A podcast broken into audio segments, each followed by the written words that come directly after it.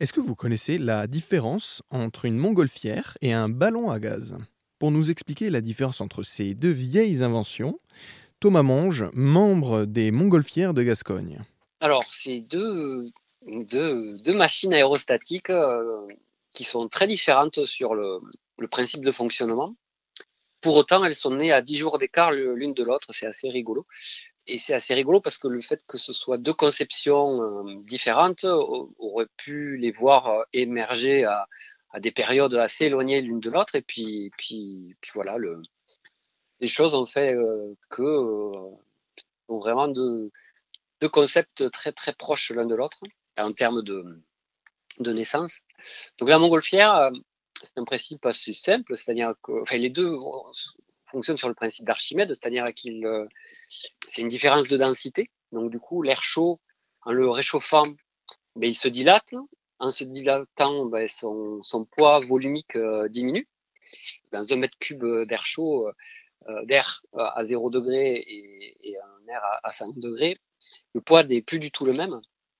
Et donc, par le principe de poussée d'Archimède, comme l'huile dans l'eau ou, l'air dans l'eau, euh, ben l'air chaud, en fait, au bout d'un moment, euh, va devenir beaucoup plus léger que l'air froid. Et suivant le, volume qu'on a réchauffé, ben, il va pouvoir soulever une certaine, euh, une certaine masse. On dit souvent qu'un air, un mètre cube d'air chaud chauffé à 100 degrés va soulever autour de 200, 250 grammes. Et, euh, et, donc du coup, voilà, en réchauffant une grosse, une grosse, un gros volume en fait, une montgolfière qui amène, on va dire, trois personnes un volume de entre 2000 et 2500 mètres cubes. Donc en réchauffant ces, ces 2000 euh, mètres cubes d'air chaud, on arrive à soulever, à soulever tout ça et du coup à amener euh, des êtres à bord. C'est ce qu'ont découvert les frères montgolfiers. Et ils ont fait des expériences d'abord et puis euh, ils ont fait monter des animaux, puis après ils ont fait des vols captifs. Et enfin, ils ont pu euh, faire le premier vol libre à Paris. Et donc ça, c'est vraiment le principe de la montgolfière. On réchauffe de l'air et donc du coup le ballon va se mettre à monter. On arrête de chauffer. L'air à l'intérieur du ballon refroidit. Du coup, son poids augmente et on va redescendre. Et donc tout le vol en fait consiste à, euh, à essayer de sentir un petit peu ben, euh, cet équilibre-là et à maintenir la température pour euh, rester en l'air et puis pouvoir gérer l'altitude, soit monter, soit descendre, soit rester stable. Donc le principe de la montgolfière, c'est un peu celui-là.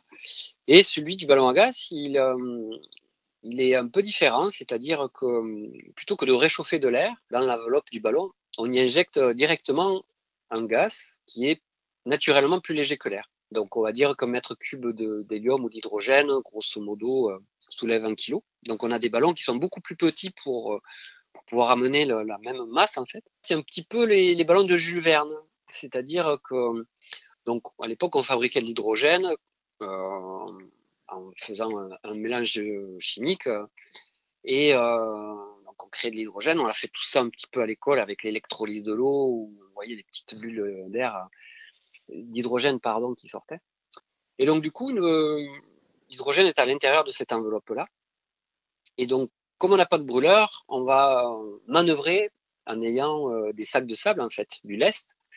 Donc, on a un ballon un peu plus gros que ce qu'on veut amener en masse pour pouvoir amener justement ce, lest qui permettra de monter. Et quand on veut descendre, ben on libère un petit peu d'hydrogène par une petite soupape qui est euh, en haut du ballon. La différence entre les ballons à gaz et les montgolfières. J'étais avec Thomas Monge, membre des montgolfières de Gascogne. Merci beaucoup Thomas Monge. Avec plaisir.